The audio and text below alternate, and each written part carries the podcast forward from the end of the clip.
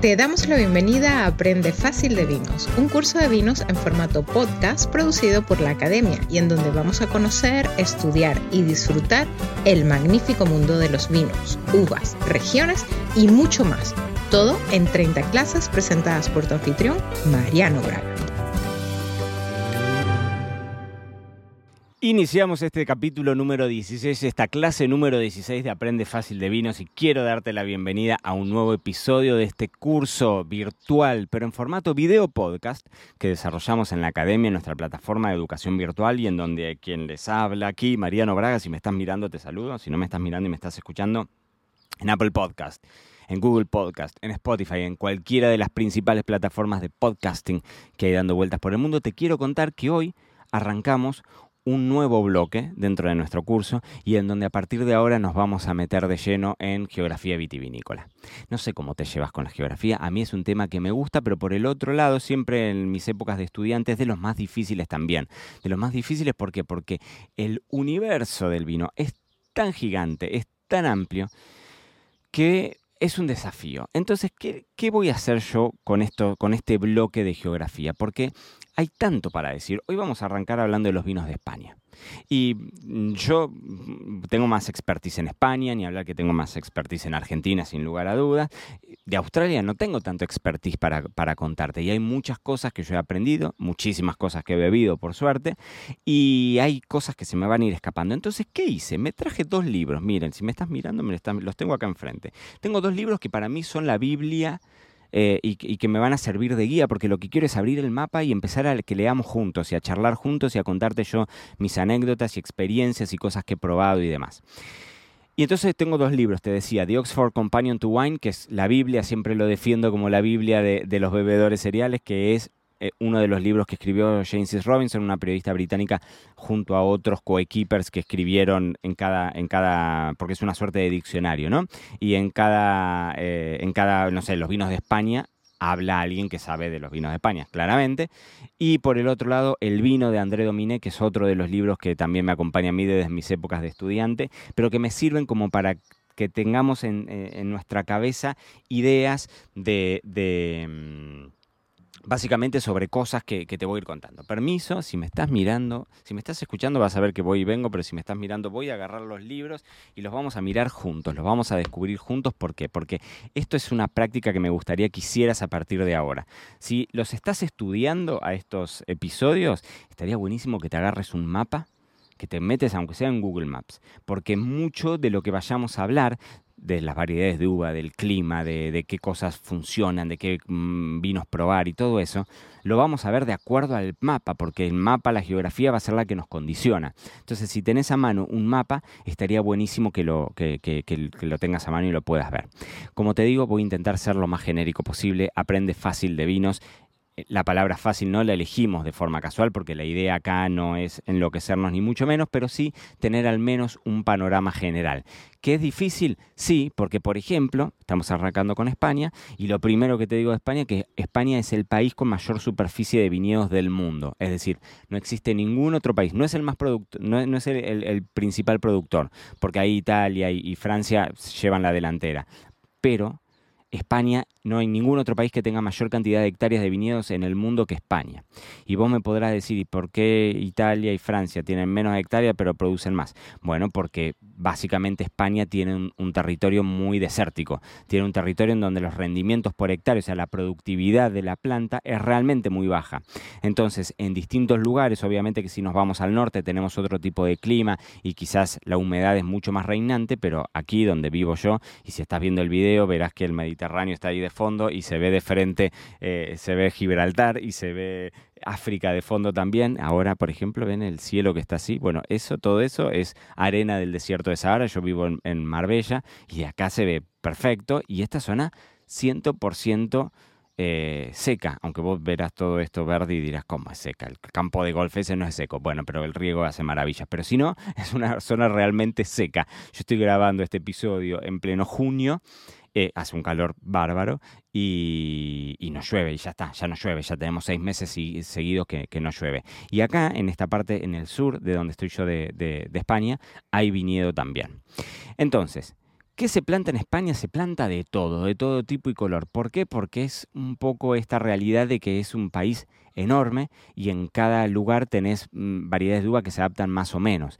Pero sin duda, si te tengo que decir una cosa, una variedad de uva, te diría la tempranillo como gran clásico, en donde en cada rincón de España la tempranillo se la llama distinto. Ul de Lebre le dicen los catalanes, lo debo estar pronunciando mal porque no hablo catalán, pero la tinta, la, tinta fina, el tempranillo, bueno, eh, la, tinta roril le llaman los, eh, los, portugueses, es decir, en cada lugar, y acá eh, portugués, porque ya vamos a hablar de las similitudes que hay, pero no, no vamos a hablar de Portugal porque no lo tengo dentro de este listado, pero estamos muy pegados, entonces hay algunos, em, hay algunas variedades variedades de uva, como por ejemplo pasa con el albariño, que aquí en España se le llama albariño con ñ, bien clásica de Galicia, eh, y en cambio en el norte de Portugal, que está súper pegado, al albariño se la escribe con NH, ¿no? Pero la variedad de uva es la misma, porque hay una cuestión geográfica que nos hermana. Entonces la tempranillo, sin lugar a dudas, con todas sus variantes, y se llame tinta de toro, se llame eh, sensibel, se llame como se llame,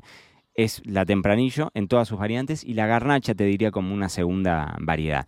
Pero también es cierto que hay denominaciones de origen muy fuerte. Acá en España siempre se habla de, de las tres R, Ribera, Rioja y Rueda. Ribera del Duero, nuevamente Tempranillo, Rioja, nuevamente Tempranillo, y Rueda como gran emblema de los vinos blancos, sobre todo a base de verdejo. Todo eso está en la zona norte, si tenés el mapa, acá yo tengo el mapa, si te vas a Madrid, que está justo en el corazón de España, está un poquitito más arriba, tenés La Rioja, con la capital, con Logroño y Aro, un lugar hermoso, un pueblito precioso, chiquitito para ir de visita. Aro con H se llama el barrio de la estación, son lugares emblemáticos de la vitivinicultura en España y ni hablar como corazón de, de los vinos de Rioja. Ribera del Duero, un poco más abajo, clásico emblema Vega Sicilia ahí como bodega ícono de España está justamente ahí. Y un poquitito más, más abajo está Toro que Toro también es muy fuerte. Toro piensen ustedes que tiene alguno de los viñedos. Se dice yo lo recuerdo de mis primeras épocas del primer viaje del primer y único viaje que hice a Toro porque no volví nunca más eh, que me contaban las anécdotas de que en su momento Cristóbal Colón en sus travesías hacia América se llevaba vinos de Toro porque es una zona tan caliente y tiene alcoholes tan altos esos vinos de forma natural, esa tinta de toro, que básicamente es una tempranillo adaptada a esa región, eh, y suelen, tienden a tener alcoholes tan altos que eran vinos que se aguantaban muy bien el paso de los meses que, que les llevaba ¿no? irse con, con sus barcos y todo el equipo mm, paseando por el mundo. Entonces, y un poquitito más al lado, porque de hecho eh, Toro está pegado a Rueda, que es esta tercera R que te decía, y en donde la, eh, el, verdejo como variedad de uva tan típica está ahí bien marcado. Si nos vamos arriba, tenemos el País Vasco. Piensen ustedes que em, España en, el norte en todo el norte, te diría País Vasco, pero si nos vamos para el oeste, en donde está toda la zona de Santiago de Compostela, Galicia, Rías Baixas, eh, Bierzo también y demás, esos climas ya son completamente distintos a lo que yo te contaba que me pasa acá en Marbella. Son climas en donde la constante es la humedad, en general la niebla, el frío, las lluvias, o sea, es otro clima completamente distinto. Y como te digo, si nos vamos, o sea, tenés el Chacolí como gran emblema blanco fresco con, una puntita de, petilencia, de esa burbujita ahí en, País Vasco. Em, pero si nos vamos bien para el oeste, nos vamos casi, o sea, nos vamos hasta el hasta límite con el, con el Atlántico. Em, ahí entonces sí tenemos las Rías Baixas. Las Rías Baixas, junto con Rueda, te diría que son de las denominaciones de origen más fuertes a nivel blanco, y Rías Baixas con Albariño, con Eñe, bien marcado, Bierzo y sus mencías, que también los tenés ahí, eh, bueno, toda la vitivinicultura, ahora se le llama vitivinicultura heroica de... Mm, eh, de la Ribeira Sacra, que son esas, son esas imágenes espectaculares de, de viñedos con pendientes que son increíbles y ahí se hace vino y ahí se hacen cosas sumamente interesantes. Ahí tenés Ribeiro también. Bueno, toda esa zona está justito, si lo ves en el mapa, está Portugal y arriba ahí arriba está, mm, eh, toda, esta, zona de Galicia. Y como te digo, en el centro de España también se elabora mucho vino. Madrid, ni hablar Castilla y León. Castilla y León es el gran motor productivo de, España, en donde hay muchísima, eh, una, cantidad tremenda de una variedad de uva que te diría que es de las variedades de uva más plantadas del mundo por la cantidad de eh, plantaciones que hay en Castilla-La Mancha y vos me dirás, nunca la escuché. La variedad de uva se llama Airén Airen, y seguro que nunca la escuchaste.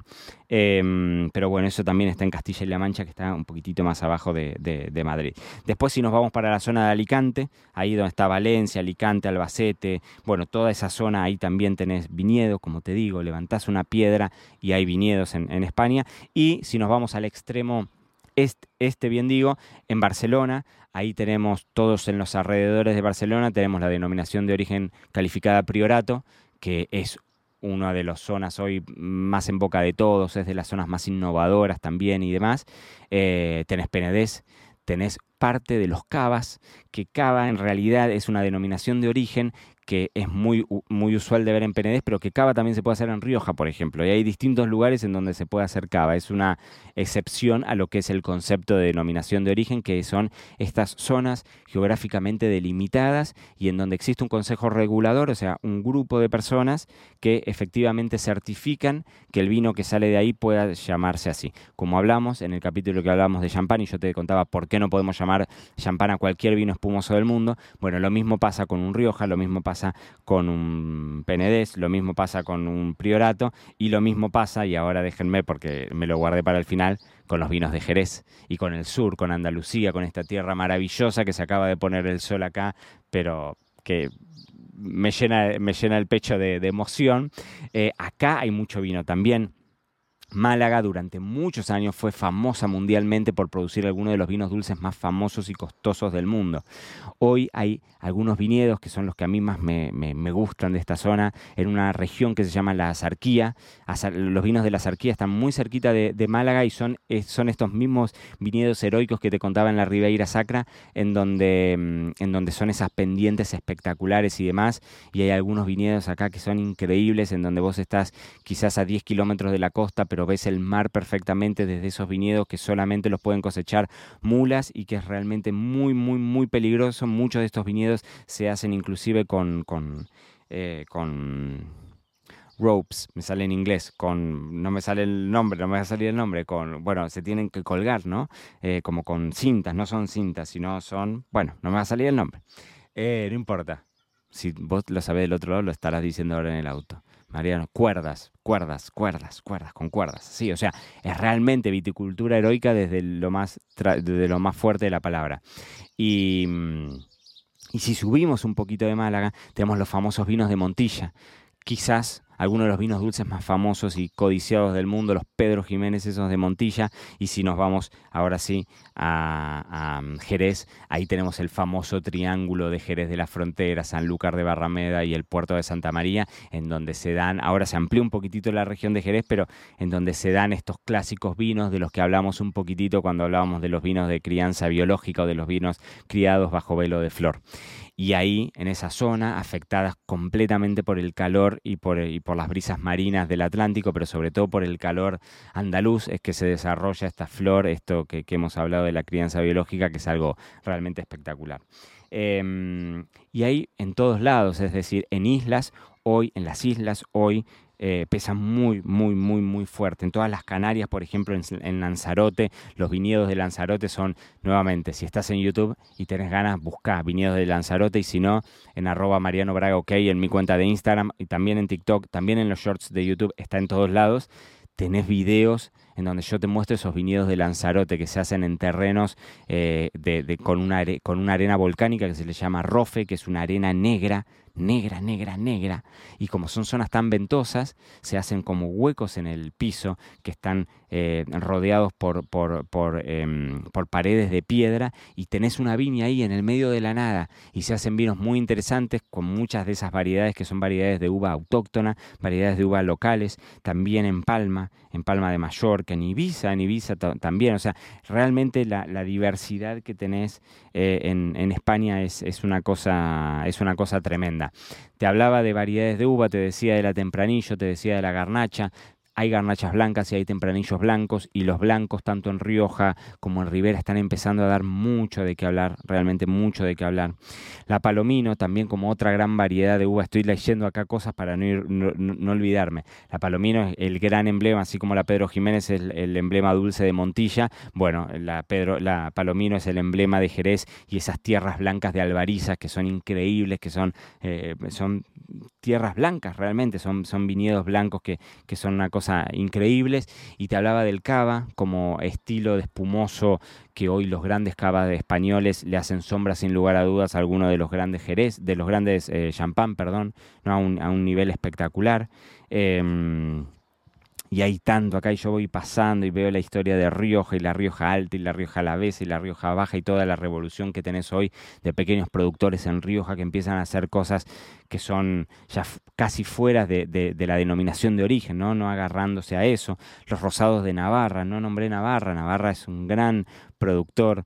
Eh, los vinos de Aragón, bueno, Aragón, eh, eh, origen de, em, de, bueno, de las cariñenas también, ¿no? Campo de Borja, Castilla y León, es decir, hay, tan, hay tanto y tanto y tanto el Bierzo, Rueda, te los nombré a Ribera del Duero, Pesquera, Pingus y Vega Sicilia. Veo títulos y, me van tirando cosas, claro, también. Son grandes emblemas. Yo te hablaba de Vega Sicilia como emblema icónico de, Ribera del Duero, pero los el famoso tinto Pesquera, Pingus eh, de Peter Sisek son viñedos, que, viñedos y bodegas que, realmente ponen muy, muy, muy en alto la, enología, la enología eh, mm, española. Y miro, y miro tantas cosas y es tan difícil a mí. Yo hace no tantos años que, estoy viviendo acá en España y me pasa lo mismo que me pasa como, en Argentina. O sea, son mundos inabarcables e inacabables. Es tan grande el, universo vitivinícola y hay tanta tradición y hay tanta familia y hay tanta región que desde hace muchos años están ahí haciendo cosas tan interesantes, eh, estilos de vino que se han replicado por el mundo, como te puede pasar con Jerez, como te puede pasar con los dulces de Montilla, como te puede pasar con los cavas o con los grandes vinos de toro. Bueno, España es un mundo enorme. Quizás te di un pantallazo demasiado amplio y, nos quedamos afuera. Por ahí te tiré mucha información. Y está buenísimo que lo puedas seguir leyendo, pero todas estas cosas yo siempre te invito a que, a que las releas, ni hablar, seguime en el resto de las redes, seguime Me lo dijo Braga el podcast, que ahí sí hablamos de cosas específicas, hemos tenido entrevistas espectaculares con algunos enólogos súper icónicos de acá de España también, pero...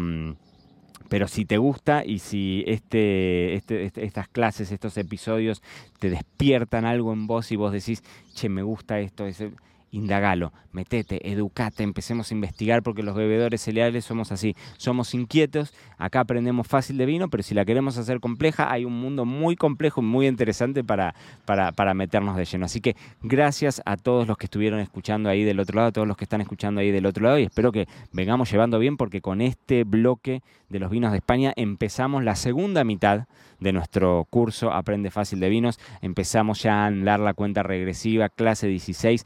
Acabamos de terminar. En la próxima clase nos vamos a hablar de los vinos de Francia y nos vamos a hablar del productor número uno del mundo, donde están los vinos más caros del mundo, donde casi todo lo que vamos a hablar tiene su génesis, tiene su origen ahí en Francia. Así que episodio número 17, clase número 7, eso es lo que viene en breve. Así que ahí te voy a estar esperando. Gracias por acompañarnos en este episodio de Aprende Fácil de Vinos con Mariano Braga. No olvides valorar y suscribirte y recuerda que siempre te estamos esperando en marianobraga.com barra academia para aprender, divertirte y llevar tus conocimientos del vino hacia el siguiente nivel. Ahí nos vemos.